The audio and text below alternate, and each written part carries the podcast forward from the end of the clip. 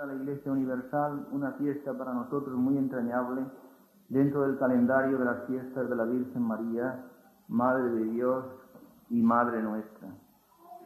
Es curioso, queridos hermanos, el conjunto de mujeres que desfilan a lo largo de las páginas del Evangelio. Aquella, por ejemplo, que fue sorprendida en adulterio y llevada hasta el Señor. Maestro, ya sabes la ley, esta ha de ser apedreada. ¿Tú qué dices? Aquella otra Magdalena que llegó llorando hasta los pies del Señor, derramando el perfume en sus pies, enjugando con sus lágrimas y sus cabellos. Y el Señor dijo, esta mujer le ha sido perdonado mucho porque ha amado mucho. Aquella mujer, Marta y su hermana María, que tanto amaban al Señor, Marta fue aquella que mereció también aquella reconvención del Señor. Marta, Marta, eres demasiado tonta, estás demasiado preocupada por tantas cosas, cuando en realidad solo una es necesaria.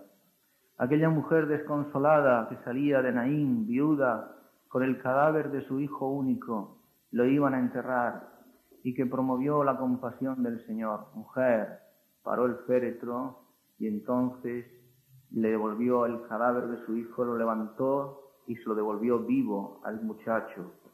O aquella mujer latosa y escandalosa, la mujer cananea de que nos habla el Evangelio, que iba dando gritos y molestando al Señor y a los apóstoles porque tenía una hija poseída de un espíritu impuro, Señor, cura a mi hija.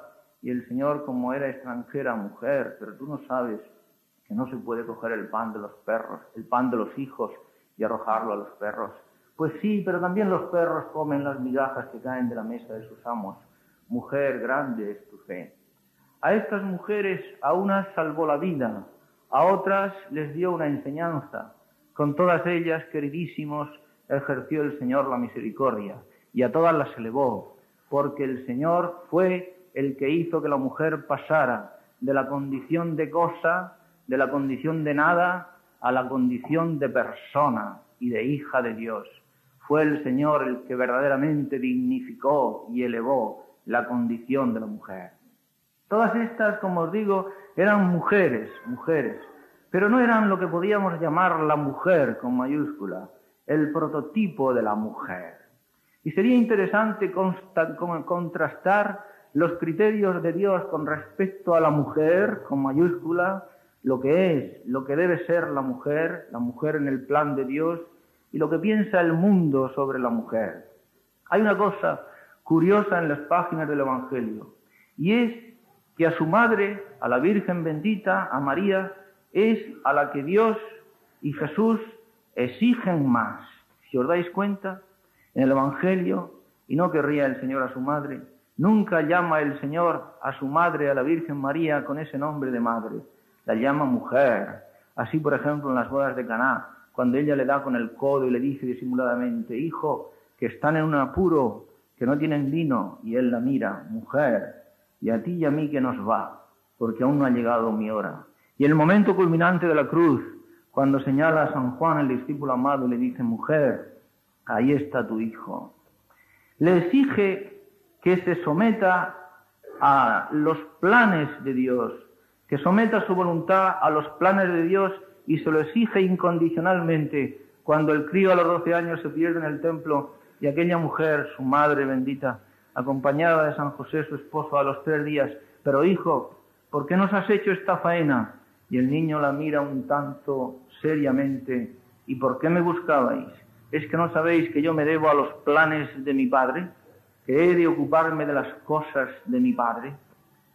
Y dice el Evangelio que ella no comprendió, pero se sometió o aquella vez que fueron a buscar al Señor y estaba predicando en una concurrencia, fue a buscarlo su madre y sus parientes y le dicen, mira, ahí fuera en la calle están tu madre y tus parientes que vienen a buscarte.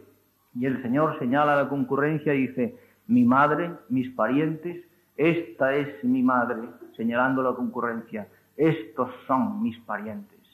Dios le exige a la mujer prototipo, a la que fue su madre, le exige más que, que a las demás porque esta es verdaderamente la mujer. ¿Habéis pensado alguna vez en la prueba de fe que Dios le exige a esta mujer bendita entre todas las mujeres? ese crío pequeñajo que se orinaba encima, que ensuciaba los pañales, era el Dios creador de los mundos. Y ella, que es el hijo de sus entrañas, ha de pensarlo, de creerlo y de saberlo así, que es el Señor de los señores. ¿Habéis pensado alguna vez en la prueba de fe de esta mujer, viendo al hijo de sus entrañas, que ella sabe también que es el Hijo de Dios, el verdadero Hijo de Dios, muriendo en un patíbulo, junto a otros dos malhechores, condenado por su pueblo y por las autoridades civiles y religiosas de su pueblo, y ella estuvo firme hasta el final, firme en su fe. Por eso le decía a su prima Isabel cuando fue a visitarla, Bienaventurada tú, porque has creído. ¿Habéis pensado, queridos, que Dios no tuvo inconveniente en que su madre sirviera? Dice el Evangelio que se fue por tres meses a servir a su prima Isabel que estaba encinta, y que Dios no tuvo inconveniente en que su madre se dedicara a los trabajos, no a trabajos especializados, sino a esos trabajos humildes, corrientes, sencillos y caseros.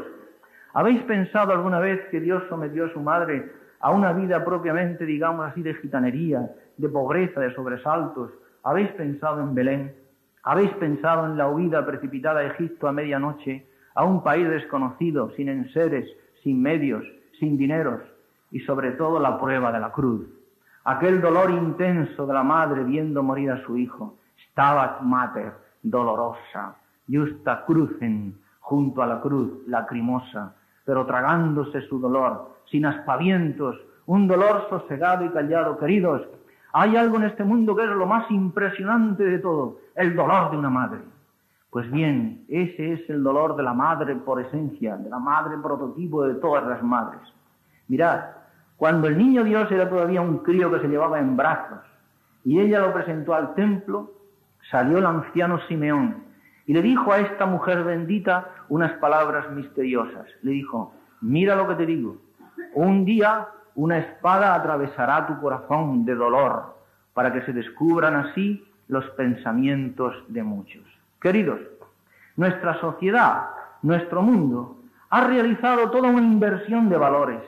Desde el momento en que nos hemos vuelto de espaldas a Dios y hemos olvidado la fe y las enseñanzas del Señor Jesús, esa inversión de valores se ha producido y ya la mujer no es lo que era, lo que tenía que ser, en el plan de Dios.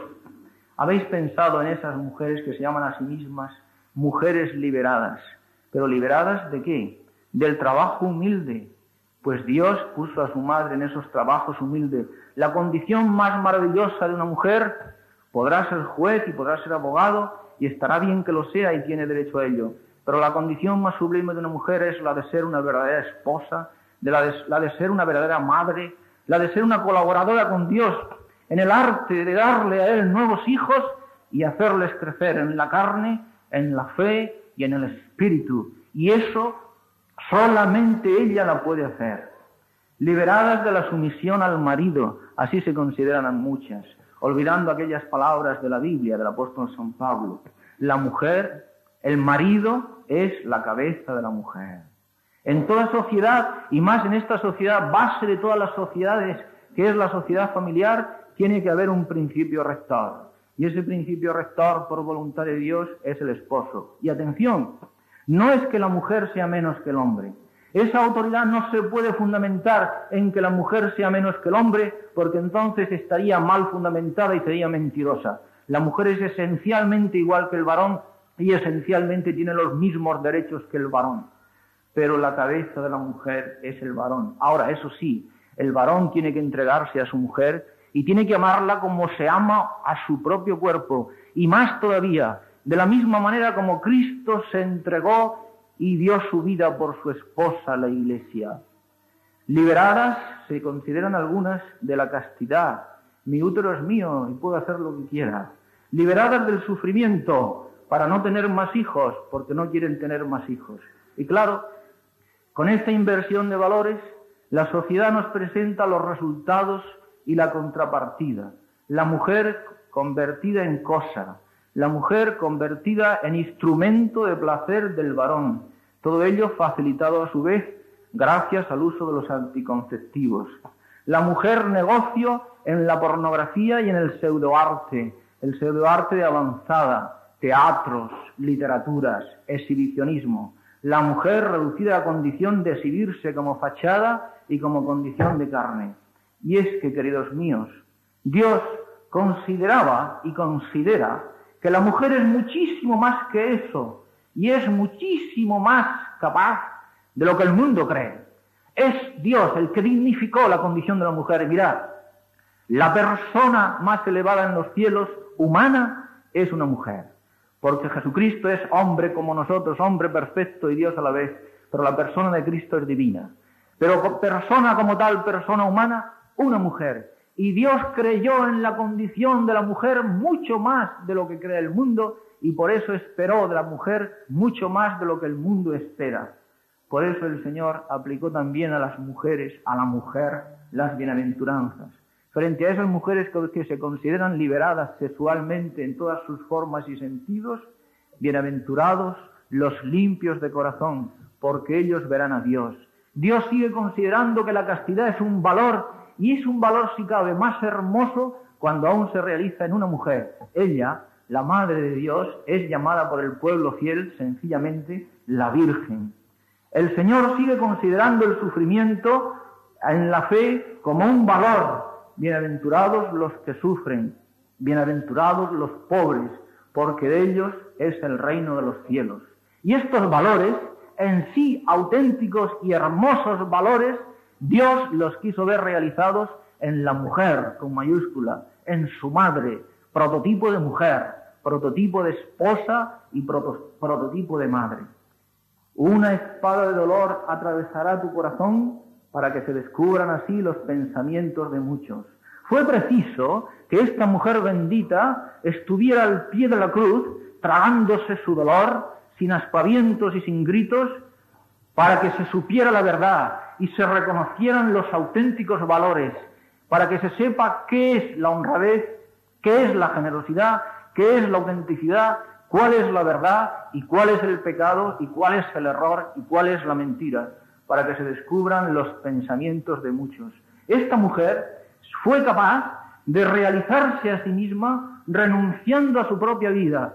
Ha sido la persona humana que le ha dado a Dios un sí más rotundo y más total. Y desde entonces es el prototipo de la iglesia. Ella figura a toda la iglesia, hombres y mujeres, jerarquía y fieles, porque ella en su corazón y en su voluntad fue la, fue la que le dio a Dios el sí más rotundo, la generosidad más plena. Se llamó a sí misma, y no tuvo empacho en afirmarlo, la esclava. Yo soy la esclava del Señor. Y en el canto del Magnífica que hoy también hemos leído, porque vio la humildad y la pequeñez de su esclava, por eso mi espíritu se regocija en Dios su Salvador. Ella fue capaz de inmolar su cuerpo y su tipo quemándolos en la misión que Dios le había encomendado. Benditas mujeres que son capaces, siguiéndola a ella, de inmolar su cuerpo y su tipo y dejar que su cuerpo se desmorone porque consideran que es más valiosa, mucho más valiosa, cumplir la misión que Dios les ha encomendado y sobre todo la de colaborar con Él, con Dios, formándole y trayéndole al mundo nuevos y muchos hijos. Fue una mujer que amó la pureza y en ella Dios repite y proclama en este nuestro mundo que la pureza y la castidad y la virginidad siguen siendo un valor, un valor que Dios ama, un valor por el cual a Dios se le cae la baba. El pueblo cristiano, como os dije antes, le llama a esta mujer bendita la Virgen. Y una mujer que supo sufrir sin aspavientos, enseñándonos a sufrir a unos y a otras o sea, a todos, sufriendo con espíritu de fe, con espíritu sobrenatural, sin gritos y sin desgarros, sabiéndonos tragar nuestro dolor y sabiendo que nuestro dolor está dignificado y cambiado de signo desde el momento en que fue asumido por Jesús y fue elevado hasta el Padre y fue hecho por lo tanto meritorio. Una mujer que no tuvo inconveniente en quedarse en la máxima pobreza y en la máxima soledad. ¿Habéis pensado alguna vez en serio cuando Jesús en la cruz, que tanto amaba a su madre, le dice a San Juan el discípulo amado, Hijo, eh, mujer, he ahí a tu hijo, y a él, hijo, he ahí a tu madre. Dios le pidió todo eso a la mujer porque sabía que podía esperar eso de la mujer, porque sabía que el corazón de la mujer es grande. Y si me lo permitís este disparate que voy a decir ahora que no es tal, más grande todavía que el corazón del varón. Por eso, queridos, el mundo de hoy que instrumentaliza, que cosifica a la mujer, que la cría entre edredones, que ella misma a veces trata de huir del trabajo, del sacrificio, de los trabajos menudos. Este mundo nuestro que trata de apartar a, la mujer de los auténticos valores cristianos, la sumisión, la obediencia, el espíritu de sacrificio, el espíritu de trabajo, el espíritu de alegría, el espíritu de donación, el espíritu de entrega, este mundo aparta a la mujer de los auténticos valores cristianos, en definitiva, porque no cree en la mujer y por eso la cosifica y la instrumentaliza. Dios sí cree en la mujer y considera que la mujer es grande. Y como dije al principio, fue Jesús el primero que liberó y dignificó, el primero y el único, a la mujer. Fijaos que lo más bello que un hombre puede recordar a lo largo de su madre, de aquella mujer que fue su madre, es su tipo quizás su figura, lo más bello que un hombre recuerda a lo largo de su vida de la que fue su madre, es su capacidad de sacrificio y su capacidad de entrega, como me ocurre, a mí a mis 45 años con respecto a la mía, que ya murió hace muchísimos años, cuando yo tenía solamente 16. ¿Qué es lo que yo más recuerdo con más ilusión de mi madre? Su capacidad de sacrificio y su capacidad de entrega hasta la muerte. ¿Qué pensarían esos hijos o esas hijas?